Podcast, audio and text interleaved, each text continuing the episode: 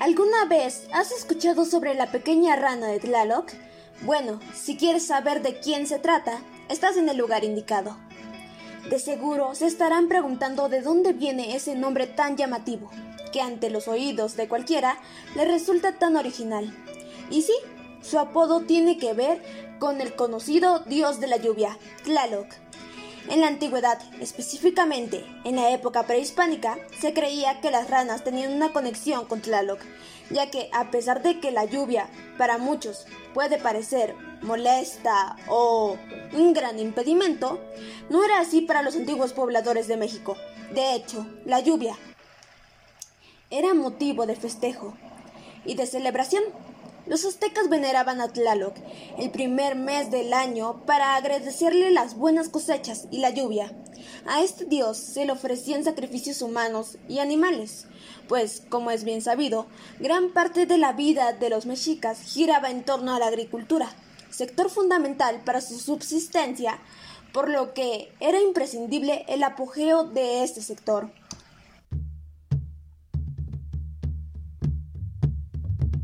Según esta leyenda, Tlaloc y Chalchiutlicue, su pareja, tuvieron muchos hijos, los cuales se llamaban Tlalocas.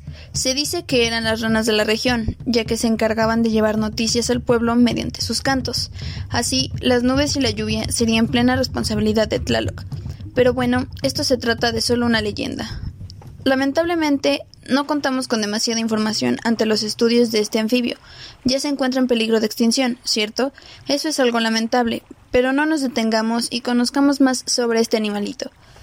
Su nombre científico es Litobates tlalosi, donde en el griego lito significa piedra y bates que pisa, lo que hace que este anfibio adopte el significado de que pisa sobre la roca. Como ya mencionamos antes, la rana de Tlaloc se encuentra en peligro de extinción, ya que es endémica de la cuenca de México, y aunque recientemente se han encontrado pocos ejemplares de esta especie en el lago de Xochimilco, aproximadamente a 2.240 metros sobre el nivel del mar. No sabemos con exactitud qué cantidad de ranas siguen habitando en esta zona. Partiendo del lado físico, esta especie es un anfibio anuro, de la familia de las ranas verdaderas.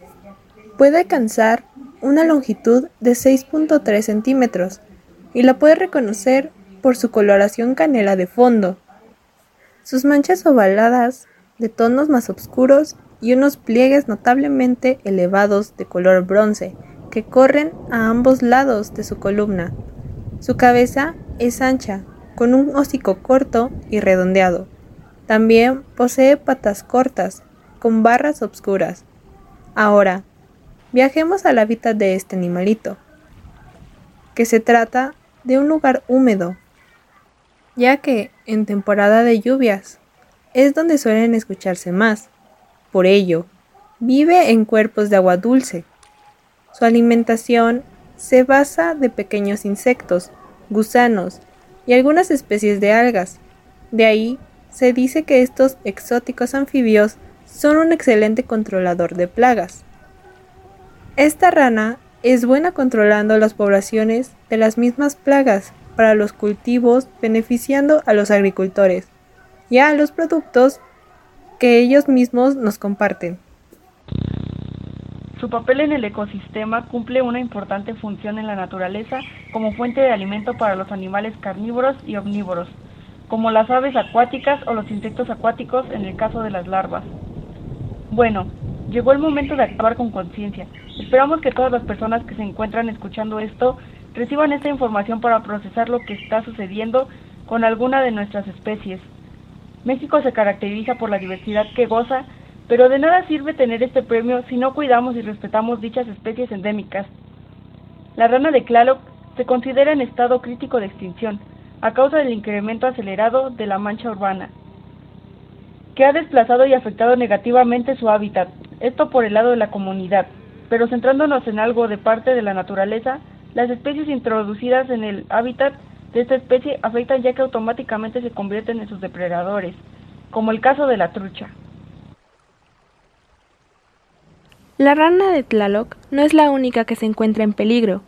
Por eso, invitamos a todos a intentar cosas nuevas para restaurar la naturaleza e intentar remediar el daño que, como población, hemos hecho. Algo sencillo puede ser hacer turismo ecológico, que se trata de combinar el ocio del viajero con el respeto por el medio ambiente que lo recibe. Pretende resaltar la importancia de la preservación y la sustentabilidad o sostenibilidad. De igual manera, podemos tratar de respetar las áreas naturales, en este caso el hábitat de esta especie.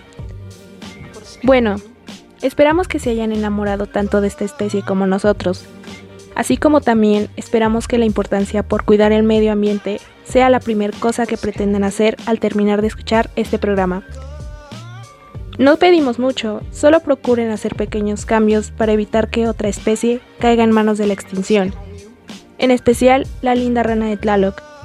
Les agradecemos su presencia y tiempo y esperamos escucharnos de nuevo.